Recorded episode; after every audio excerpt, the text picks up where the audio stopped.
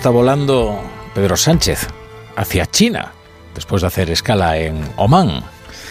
China es un es un actor de primerísimo nivel, pero su importancia en la geopolítica mundial y en la mediación de conflictos eh, está, está creciendo y creciendo. Fíjense, hace unos días se produjo un hecho muy llamativo en el entorno de las relaciones internacionales.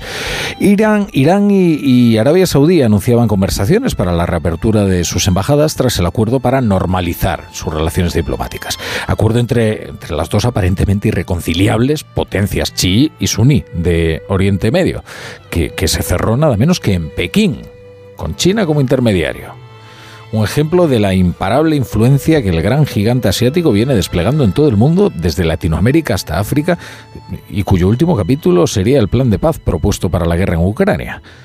China como la gran influencia económica, diplomática, tecnológica y militar del mundo, dejando a la sombra al que hasta entonces ha sido el actor global por, por antonomasia, Estados Unidos. Y claro, en Washington llevan ya tiempo preguntándose cómo frenar el ascenso chino todo ello con un deterioro notable de las relaciones bilaterales y con un fantasma que da pavor solo de pensarlo, que sería una invasión de Taiwán por parte del Ejército Popular de Liberación de China.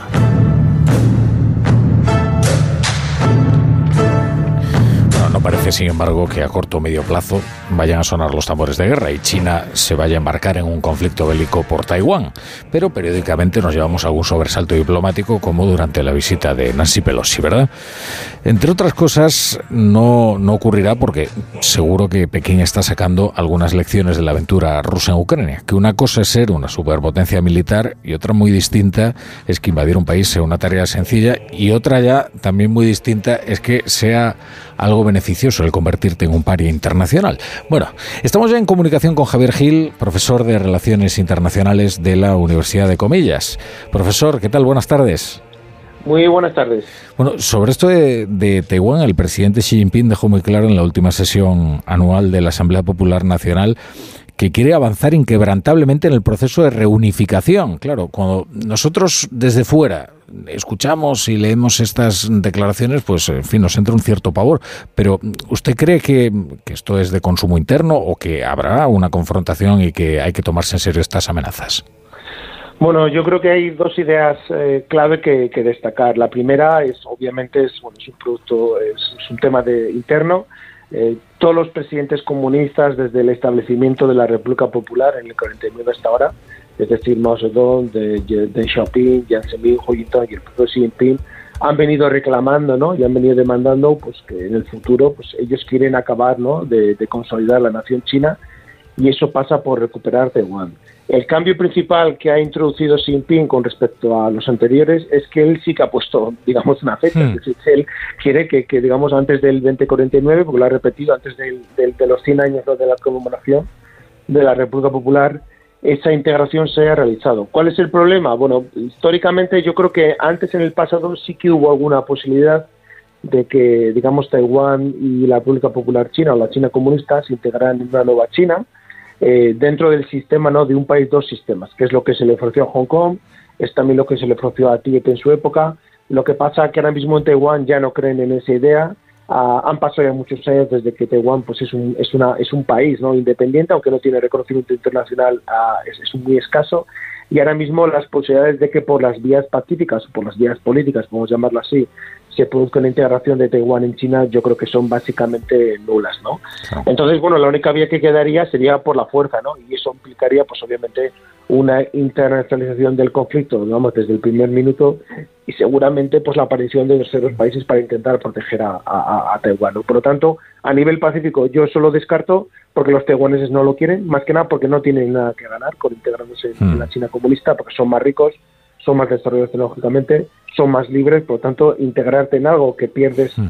básicamente todo lo bueno que tú tienes, pues eso no, no, no se produce incentivos. ¿no? Y por el caso de la China comunista, recuperar Taiwán sí que tiene grandes incentivos. ¿no? Por lo tanto, obviamente, la presión de, de por lograrlo. Claro. Bueno, estamos hablando de, China como en su papel como posible potencia agresora, pero mm, lo que es un hecho es como potencia mediadora, ¿no? Estamos viendo que, se está presentando en una serie de conflictos y además con una efectividad bastante, bastante notable. Ahora pretende también hacerlo, hacerlo en Ucrania, pero llama la atención, ¿no? Esa labor diplomática china. Bueno, llama la atención, pero lo cierto es que bueno, China ya, a ver, el, poder económico que ha ido construyendo desde los años 80 hasta el presente, que le han hecho convertirse en la segunda potencia mundial a nivel económico y seguramente en, muy poquito tiempo en la primera potencia económica mundial, aunque no lo sea per cápita, pues obviamente le está generando un mayor poder político, un mayor poder diplomático y obviamente más influencia.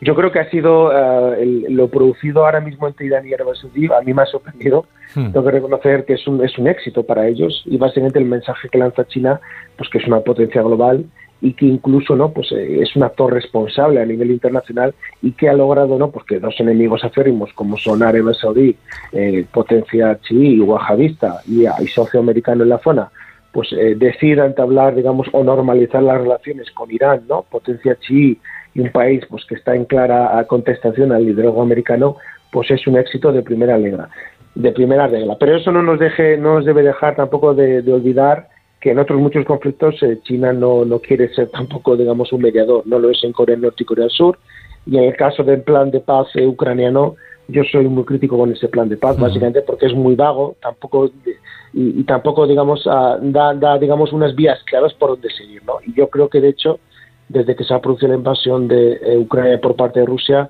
yo creo que uh, China podría haber hecho mucho más en condenar la agresión y intentar forzar pues un cambio de tercio en lo, que ocurre ¿no? y no lo ha hecho. Claro, porque si hay alguien en el mundo que podría presionar a Rusia es su pulmón comercial, ¿no? Que es el que le queda, que es China, ¿no? Yo yo creo que sí. ahora mismo a Rusia yo creo que es un drama para Europa, es un drama también para la OTAN y es básicamente que nuestro sistema de disuasión, ¿no? Nuestra arquitectura europea de seguridad eh, no ha funcionado y ha funcionado tampoco que incluso las semanas, ¿no? Antes días antes de la invasión cuando se decía que podría ocurrir ellos lo negaban y pensábamos que bueno pues que nuestra nuestra digamos nuestra nuestra sacar inteligencia ¿no? de, lo que ellos estaban haciendo les podría disuadir no un poco de lo que iban a hacer no eso no ha funcionado por lo tanto la primera lección que tenemos que aprender es que Europa no ha podido no pues ni contener el ataque ruso ni disuadirles entonces qué nos queda pues lo dijo Borrell a los pocos días de la invasión no que es que, bueno, ahora era un momento un poco de China, ¿no? De que de ese, de ese liderazgo internacional que quiere asumirlo, pues también de, que, tenía, ese era el momento perfecto, ¿no?